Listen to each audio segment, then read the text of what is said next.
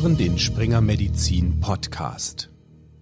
Vermutlich ist er das aktuell bekannteste Diagnostikverfahren, der PCR-Test. Und er ist ja auch sehr wichtig, denn er hilft, einen Überblick über das Infektionsgeschehen zu behalten und dadurch das Risiko einer Ansteckung zu minimieren. Doch so langsam bekommt er Konkurrenz. Und um diese Konkurrenz, nämlich die Testalternativen, soll es heute gehen.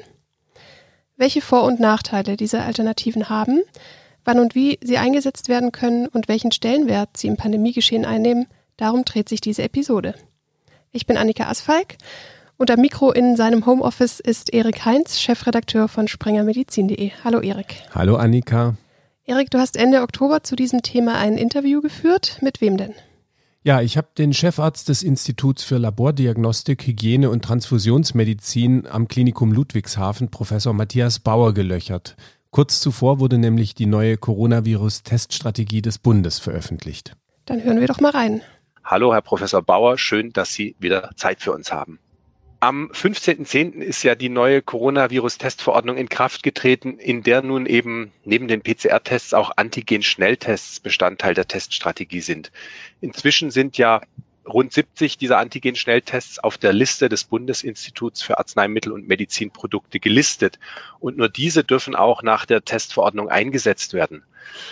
Wollen wir uns also erstmal den Schnelltests widmen, den Antigen-Schnelltests. Das Spektrum ist ja schon wie angeklungen recht groß. Können Sie uns erstmal einen kleinen Überblick geben? Sie haben es richtig angesprochen. Wir haben es mit einer sehr schnell und rasant wachsenden Liste an Antigen-Tests zu tun, die auf der Internetseite des BfArms gelistet sind. Die, diese Tests sind von unterschiedlichen Herstellern und haben eine ganz unterschiedliche Methodik als Grundlage. Ganz wichtig ist, dass nicht alle davon tatsächlich Schnelltests im eigentlichen Sinne sind, auch wenn das in den Medien immer so diskutiert wird. Insofern gibt es verschiedene Messmethoden, die man unterscheiden muss. Einerseits gibt es hier Tests, die Fluoreszenz- oder Chemilumineszenz basierte Antigen-Labortests sind, die tatsächlich maschinell ausgelesen werden müssen und nur tatsächlich wirklich in Labors durchgeführt werden können. Andererseits sind mittlerweile auch Schnelltests erhältlich, die als sogenannte Lateral Flow Teststreifen bezeichnet werden. Das funktioniert wie ein Schwangerschaftstest. Das kann sich jeder, denke ich, relativ gut vorstellen und ist daher praktisch allenorts einsetzbar. Der Nachteil gerade dieser Lateral Flow Teststreifen ist, dass sie eine geringere Sensitivität und damit eine höhere Fehleranfälligkeit haben. Und positive Tests, gerade mit diesen schwangerschaftsähnlichen Lateral Flow Tests, sind per PCR zu bestätigen. Wenn ich das bewerten soll, dann äh, ist zu sagen, dass diese Antigen-Tests, die hier gelistet sind, alles sämtlich Antigen-Tests der zweiten Generation sind und deutlich besser sind als das, was im Frühjahr, während der ersten Welle sozusagen, verfügbar war. Und dafür gibt es gute Gründe, denn die dort verwendeten rekombinanten Antikörper gegen die Oberflächenproteine des SARS-CoV-2-Virus sind deutlich besser heute als in der ersten Generation. Und das führt dazu, dass diese Tests eine höhere Sensitivität haben. Aber dennoch, und das ist mir ganz wichtig, sollten diese Tests tatsächlich nur bei bestimmten Indikationen eingesetzt werden. Zum Beispiel, wenn die PCR-Testkapazität knapp wird. Und das ist auch, denke ich, der Hintergrund im Rahmen der Bundesverordnung, sind, dann sind diese Tests einzusetzen. Und eine ganz andere Indikation ist das Screening von Besuchern, beispielsweise im Altenheim.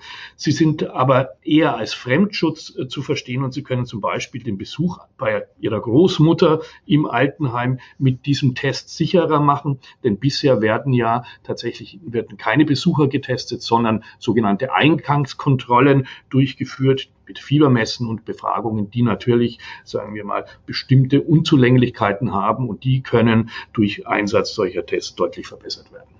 Sie haben die äh, große Breite der verschiedenen Tests angesprochen. Können Sie vielleicht hier nochmal ähm, ein bisschen ins Detail gehen, wie es zu falsch negativen Tests kommen kann und äh, was zum Beispiel die Prävalenz beziehungsweise die, naja, die Anzahl der Tests und die Durchseuchungsrate dafür eine Rolle spielen in diesem Kontext, was die Validität dann letztlich betrifft? Ja, also die Sensitivität ist ja ein Marker dafür, wie viele Erkrankte werden zum Beispiel aus 100 Personen als tatsächlich richtig von einem solchen Test erkannt. Und wenn Sie unterstellen, dass äh, in der Liste der B-Farm tatsächlich ja Tests ähm, gelistet sind, bei denen die Herstellerangaben eine Sensitivität von 85 Prozent ähm, angeben, dann ist äh, natürlich auch damit äh, klar, dass 15 äh, Erkrankte von 100 unter Umständen nicht erkannt werden. Also tatsächlich wirklich falsch negative Ergebnisse produziert werden. Und das ist schon eine Größenordnung, mit der die normale Labormedizin unzufrieden ist. Ja. Ähm, dieses, diese Inkaufnahme dieser, dieser geringeren Sensitivität die können wir ja noch mal diskutieren. Das ist in bestimmten Konstellationen sicher sinnvoll, aber eine exakte Laboranalytik würde sich damit nicht zufrieden geben. Und die Auswirkungen von falsch negativen Ergebnissen kann man sich natürlich vorstellen, wenn Sie beispielsweise Besucher, die falsch negativ getestet werden, in ein Altenheim lassen, dann haben Sie natürlich damit eine potenzielle Verbreitung auch in diesen kritischen Einrichtungen. Ja. Das ist mh, hm, der Malus, sage ich jetzt, an dieser Art von Testkombination, Testdurchführung. Wie ist das denn äh, mit der Antigen Konzentration im Abstrich, spielt das eine Rolle? Weil ich kann mir ja vorstellen, wenn ich jetzt zum Beispiel regelhaft oder massenhaft abstreiche und diese Lateral Flow Tests mache, ähm, dass dann auch die Abstrichqualität variieren kann und natürlich auch die Menschen, die getestet werden, mehr oder minder für den Fall, dass sie denn positiv wären, ähm, starke Konzentration des Antigens jetzt ähm, in sich tragen würden. Spielt das eine Rolle oder wie, wie sieht es da aus? Ja, rein analytisch ist das sicherlich von einer großen Bedeutung. Das heißt, Antigenträger oder Virusträger mit einer hohen Konzentration werden mit einer größeren Sicherheit durch einen solchen Test erkannt als beispielsweise Personen, die in einem Stadium der Erkrankung beziehungsweise der Infektion sind und nur wenig Viruspartikel auf ihrer Schleimhaut tragen, die dann durch einen entsprechenden Abstrich aufgenommen werden und im Testverfahren analysiert werden. Also das ist tatsächlich konzentrationsabhängig. Das liegt in der Natur der Analytik und auch der Testverfahren. Und das spielt eine große Rolle. Insofern äh, entstehen eben diese äh, Sensitivitätsausfälle gerade bei diesen Tests, wenn es zum Beispiel durch eine laterale Diffusion äh, zu einer Antigen-Antikörperreaktion kommen muss. Diese Tests kommen also, was die Sensitivität angeht, nicht an den PCR-Test heran. Habe ich das richtig verstanden? Ja, genau. Professor Bauer ergänzte außerdem, dass die Spezifitäts- und Sensitivitätsdaten noch nicht objektiv validiert, also von unabhängiger Stelle überprüft wurden. Aktuell muss man sich demnach auf die Aussage der Testhersteller verlassen oder Vergleiche selbst durchführen. Professor Bauer sieht hier den Vergleich mit dem Goldstandard PCR zwar als sinnvoll an, aber im ambulanten Setting ist das natürlich nicht wirklich möglich. Bis die unabhängigen Testzentren die Daten bestätigt haben, muss man sich also erstmal auf die Aussagen der Hersteller verlassen. Und auch die Verfügbarkeit der Testmaterialien ist noch eingeschränkt. Die Teststrategie umzusetzen ist also in vielen Fällen aktuell noch gar nicht so richtig möglich. Demzufolge sind und bleiben die PCR-Tests noch eine Weile der Standard, mit dem man die höchste Sicherheit hat im Vergleich zu den Testalternativen? Genau. Ablösen werden diese Antigen-Tests den PCR-Test wohl eher nicht. Ich habe Professor Bauer aber auch, bevor wir dann näher auf die Teststrategie eingehen, um eine Einschätzung zu den PCR-Tests und seinen Erfahrungen damit gebeten. Wir wollen jetzt aber noch mal auf die PCR-Tests gucken oder auf diesen ähm, Nachweistest. Der hat sich ja inzwischen in der Pandemie bewährt, war natürlich vorher auch schon ein bewährtes äh, Instrument für ähm, Nachweise.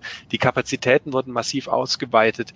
Wo stehen wir denn jetzt ähm, im Moment, also Ende Oktober im Vergleich zu Beginn der Pandemie beziehungsweise zum Höhepunkt während des ersten Lockdowns im Frühjahr? Hm. Sie haben es ja schon angedeutet, da ist eine massive Ausweitung der Kapazitäten vonstatten gegangen. Zu Beginn der Pandemie war die Größenordnung ungefähr bei 50.000 Tests pro Woche angesiedelt und äh, die neuesten Erkenntnisse aus der ähm, Umfrage, die seitens der Berufsverbände mit 162 Testlabors durchgeführt werden, liegen wir derzeit bei einer Kapazität von 1,25 Millionen pro Kalenderwoche, die derzeit durchgeführt werden können. Das ist natürlich eine massive Zahl. Ähm, und wir haben aber auch trotz dieser massiven Zunahme in regionalen Bereichen auch Limitationen. Da kommen einfach die Testlabore an ihre Grenzen mit Ausleistungen von 90 Prozent und mehr. Mhm. Ein Problem bei dem PCR-Test, der jetzt vielleicht auch ähm, sich durch den hohen Testanfall noch stärker wieder zum Vorschein bringen lässt, sind die ich sage jetzt mal, langen Turnover-Zeiten, also die Zeit zwischen dem Test an sich und dem Zeitpunkt, bei dem das Ergebnis beim Patienten dann vorliegt. Auch natürlich nicht nur im klinischen Setting, sondern auch außerhalb. Hier vergehen ja oft zwei bis drei Tage, teilweise kann es auch mal fünf Tage dauern. Woran mhm. liegt das denn? Äh, das ist ein komplexes Geschehen. Ja. Ähm, wir verfolgen hier bei uns tatsächlich eine Strategie, ähm, die darauf ausgelegt ist, Ergebnisverfügbarkeit schnell zu haben. Ja, Geschwindigkeit ist alles nach unserer Vorstellung in der Eindämmung der Pandemie. Dass das auch andernorts nicht so funktionieren kann, liegt an verschiedenen Faktoren. Das eine ist, wir haben Testzentren, die weit weg liegen von den eigentlichen analytischen Einheiten, in denen diese Proben untersucht werden. Das heißt, wir haben lange logistische Transportwege, die natürlich Verzögerungen bringen. Ne? Also beispielhaft kann man nennen die Teststationen, die, zum, die ja zeitweise an Autobahnen und Grenzübergängen positioniert waren.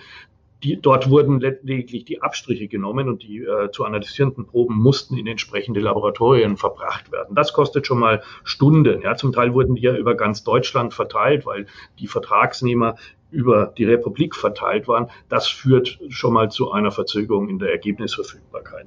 Das zweite sind natürlich die zunehmenden Mengen, die analysiert werden müssen. Ja, die äh, selbst bei hochgradiger Automatisierung der Analytik kommen wir da relativ schnell an Grenzen, wenn wir überlegen, dass wir zum Teil in Testlaboren 1000, 5000, 10.000 PCR-Untersuchungen an einem Tag durchführen müssen. Da gibt es halt einfach schlicht und ergreifend einen Rückstau und natürlich auch die Bearbeitung der Proben, die Validierung der Ergebnisse und die Zuordnung dieser Testergebnisse zu den jeweiligen Personen, die getestet wurden. Das ist zeitaufwendig und nur mit einer hohen EDV-Unterstützung tatsächlich leistbar. Aber all dieser, die in diesem Prozess beheimateten, beheimateten Schritte, die kosten Zeit und so kommt es teilweise eben zu diesen, zu diesen Wartezeiten, ähm, bis das Ergebnis tatsächlich verfügbar ist. Also sozusagen der jetzt mal außerhalb des rein klinischen Settings, wo man zum Beispiel auf der Aufnahmestation den Test macht, im Inhouse-Labor äh, die äh, PCR und dann das Ergebnis direkt wieder zurückspielt, sind halt die Faktoren, Wege, Verfügbarkeiten etc. da und genau. die wird man auch so einfach nicht beeinflussen können. Das genau. ähm, heißt letztendlich, in diesem Bereich muss man mit einer ähm, gewissen Latenz einfach leben lernen, wenn ich das so richtig verstanden habe. Deshalb ist auch eine Priorisierung von Proben oder eine priorisierte Bearbeitung dringlicher Proben, also im Ausbruchsfalle meines Erachtens der richtige Weg. Ja. Das ist mhm. logisch nicht einfach umzusetzen, aber man muss durchaus mit wachem Auge dabei sein und äh, tatsächlich beurteilen, um welche Art von Proben handelt es. Zeitkritisch, nicht zeitkritisch. Mhm. Im klinischen Setting jetzt äh, kann man diese Turnover-Zeit eventuell beschleunigen. Ähm, was sind denn da die Mechanismen, die man einsetzen kann? Und wenn ja, wofür? Also äh, warum macht es Sinn, innerhalb der Klinik die Geschwindigkeit noch nach oben zu drehen? Also, äh, ja, es gibt Testsysteme, konfektionierte Testsysteme, sogenannte Kassetten-PCR-Systeme, die eine kurze Ergebnisverfügbarkeit haben. Also wir reden hier über Zeitspannen im Bereich von 60 Minuten plus minus 60, 90 Minuten. Äh, und innerhalb dieser Zeitspanne ist ein Ergebnis verfügbar. Ähm, die Limitation dieser Systeme liegt darin, dass parallel nur wenig Proben analysiert werden können. Ähm, wir setzen ganz bewusst solche Systeme ein, und zwar ausschließlich zur strategischen Bettenplanung. Das heißt, wenn Sie im Bereich Ihrer Notaufnahme oder Infektionsambulanz symptomatische Patienten sehen, die Sie unmittelbar aufgrund des klinischen Zustandes stationär aufnehmen müssen, dann machen wir bei diesen Personen einen solchen äh, PCR-Schnelltest, ja, um schnell ein Ergebnis zu haben. Denn die Ressourcen im Bereich der Intensivstationen, aber auch der infektiologischen Normalstationen sind begrenzt, das wissen wir. Ähm, und um tatsächlich hier nicht eine Vermischung zwischen Covid-positiven Patienten und normalen Notfallpatienten, die wir ja zum Beispiel in einem Maximalversorgerkrankenhaus wie unserem in Parallel behandeln müssen, zu vermeiden, setzen wir eben tatsächlich solche Schnelltests ein und die haben bei uns tatsächlich nur eine strategische Wertigkeit. Ja. Okay, dann wäre es jetzt doch mal spannend, einen Blick in die Testverordnung zu werfen. Was steht da denn ganz grob drin und ist das überhaupt sinnvoll? Erste Zweifel kommen ja so langsam schon auf, wenn man Professor Bauer und dir so zuhört. Ja, so ging es mir tatsächlich auch. Ich habe Professor Bauer deswegen gefragt, ob er die Rationale hinter der Testverordnung nachvollziehen und nochmal erklären kann. Die Verordnung ist ja relativ komplex und versucht verschiedene Szenarien abzubilden, also je nach Situation eine entsprechende Testvorgehensweise zu empfehlen, wie mir Professor Bauer gesagt hat. Hier werden ganz unterschiedliche Qualitäten von Einrichtungen einerseits, von Personengruppen und aber auch von Infektionsgeschehen unterschieden. Sie haben es einmal ganz einfach, und das ist der einfachste Fall, mit symptomatischen Personen zu tun, bei denen Sie nicht wissen, ob sie Covid-positiv sind oder nicht. Die werden sämtlich mit PCR analysiert und das ist meines Erachtens auch richtig so.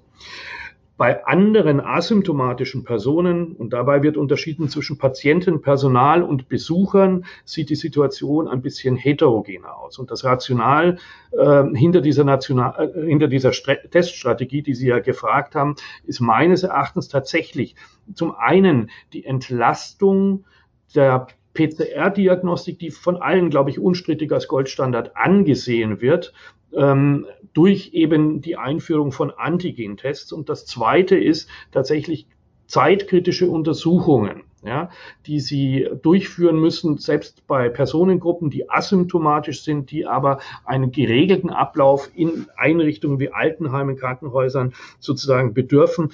Das ist sicherlich äh, der Hintergrund, der hier mit der nationalen Teststrategie verfolgt werden soll. Also zum Beispiel die Testung von Besuchern von Altenheimen mittels Antigen-Tests haben wir ja vorher schon angesprochen, ähm, um einfach ähm, eine höhere Sicherheit zu haben, dass die Infektion nicht in solche kritischen Einrichtungen hineingetragen wird. Also in der Tat bin ich der Meinung, dass ein solches mh, zusammengesetztes Testprinzip oder eine solche äh, Teststrategie tatsächlich die Sicherheit erhöhen kann. Also neben den Befragungen, haben Sie Symptome, hatten Sie Kontakt, tatsächlich einen Antigen-Test durchzuführen, wenngleich wir ja über die Unzulänglichkeiten hinsichtlich der Sensitivität gesprochen haben. Und ich glaube, das ist so der Hintergrund zu sagen, wir haben ein eine Teststrategie, die auf mehreren Methoden äh, beruht und auch den Notwendigkeiten der Ergebnisverfügbarkeit äh, entsprechend äh, Tribut zollt, das halte ich schon für sinnvoll. Ja. Inwieweit das umsetzbar ist, haben wir ja durch die mh, entsprechenden Hindernisse in der Beschaffung ja schon gesprochen. Aber neben diesen Beschaffungshindernissen sind natürlich diese Antigen-Tests äh, auch äh, nicht so ganz einfach umzusetzen und durchzuführen. Sie brauchen geschultes Personal. Wir wissen, dass die Qualität von Antigen-Tests sehr stark vom Untersucher abhängig ist. Sie müssen schon genau wissen, was Sie da tun. Und wenn Sie solche Lateral Flow Tests, also so schwangerschaftsähnliche Tests einsetzen wollen, dann brauchen Sie auch, denke ich, Rahmenbedingungen, in denen das unter geregelten Bedingungen abläuft. Ja. Und insofern ist die Umsetzbarkeit ähm, ja nicht simpel und wir arbeiten auch bei uns äh, im Moment daran, wie wir das tatsächlich stemmen können mit dem verfügbaren Personal. Ja, auch das Personal ist natürlich ein limitierender Faktor an der Stelle. Professor Bauer hat ja schon betont, dass gewisse Personengruppen intensiver getestet werden als andere. Vor allem beim Krankenhauspersonal ist das so. Und das ist ja auch verständlich, da es essentiell ist für ein funktionierendes Gesundheitssystem. Auch hier sind die Antigen-Tests vorgesehen und zwar regelmäßig und wiederholt.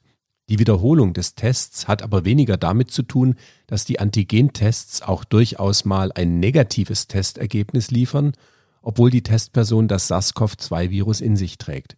Professor Bauer meinte, diese Falsch-Negativ-Rate ist nur ein kleiner Grund für diese repetitive Teststrategie beim Gesundheitspersonal.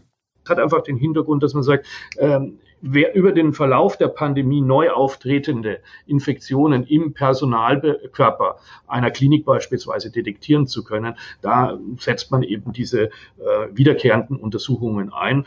Und äh, gemäß der nationalen Teststrategie ist ja vorgesehen, dass das Personal einmal wöchentlich getestet werden soll mit derartigen Antigentests.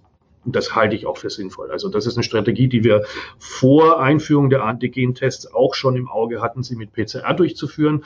Wenn sich bewahrheiten sollte, dass diese Tests soweit valide sind, dann würden wir ganz speziell ähm, Antigen-Tests entweder per Lumine Chemilumineszenz oder Fluoreszenz einsetzen, wegen der höheren Sensitivität, aber vor allem, weil die über Geräte automatisierbar durchzuführen sind und wir könnten die entsprechende Schlagzahl ähm, an Untersuchungen äh, auch im Labor dann ganz gut darstellen. Ja. Sie haben schon ein bisschen auch angesprochen, dass man natürlich zusätzlich zu den ähm, Befragungen nach Symptomen etc. in bestimmten Einrichtungen, Altenheimen, Pflegeheimen, Behinderteneinrichtungen etc. oder Arztpraxen ähm, plus den ähm, Antigen-Schnelltests dann eine relativ höhere Sicherheit vielleicht ähm, der Verhinderung eines Eintrags von äh, Corona in die Einrichtung herstellen könnte. Wie sehen Sie das denn im Kontext mit den Schulen? Also jetzt äh, beginnt ja im November dann äh, der Lockdown. Die Schulen sollen offen bleiben, die Kitas auch.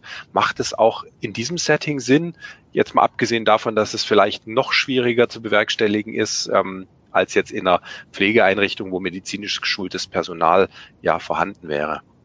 Also ganz grundsätzlich glaube ich ja, dafür gelten die gleichen Kriterien eben auch wie die kritischen Einrichtungen, aber Sie haben die Limitationen äh, schon angesprochen. Ich glaube, das ist etwas, ähm, was schwerlich personell äh, darstellbar ist. Sie bräuchten mobile Teams. Sie müssten ja flächendeckend, ja, ich weiß gar nicht, wie viele Schulen wir in Rheinland-Pfalz haben, hier Testungen durchführen. Ich glaube, das ist nicht darstellbar. Insofern ähm, gilt für diese Einrichtungen auch äh, meines Erachtens äh, eine strikte äh, Allgemeinverordnung und das Einhalten entsprechender Regeln, die verhindern sollen, dass, das aus, dass die Ausbreitung in solchen Einrichtungen stattfindet. Aber ich glaube, wir sind schon auch äh, uns allen bewusst, dass das in, nicht in allen Altersgruppen beispielsweise in Schulen in Gänze so äh, funktionieren kann. Ja, also ich, da glaube ich, muss man auch äh, ganz realistisch sein in der Erkenntnis.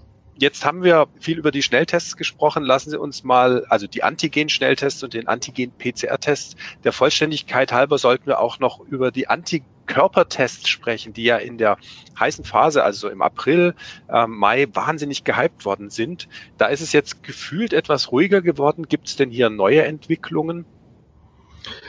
Also, ähm, es war ja im Rahmen der ersten Welle immer wieder die Hoffnung, äh, geäußert worden, dass man mit Hilfe dieser Antikörpertests tatsächlich die Immunitätslage der Bevölkerung einschätzen könnte. Das war schon aufgrund statistischer Probleme bei einer sehr geringen Durchseuchungsrate zum damaligen Zeitpunkt nicht möglich. Wir haben erschwerend leider im Moment äh, hinzukommen, dass wir beobachten, und das ist auch in verschiedenen Publikationen beschrieben, dass die Immunreaktion, die unzweifelhaft auftritt nach einer Covid-Infektion sozusagen über die Zeit hin abnimmt. Ob diese überhaupt schützend vor einer Reinfektion ist, ist unklar. Es gibt ja auch Fallbeschreibungen, die Reinfektionen mit dem gleichen Erreger beschreiben. Wie gut die gesichert sind, kann man durchaus äh, hinterfragen. Aber wir wissen im Moment, dass es ähm, keine verlässlichen Daten dazu gibt, die es erlauben würden, Antikörperschnelltests, einzu äh, Antikörpertests einzusetzen, um ähm, Immunitätslagen zu untersuchen.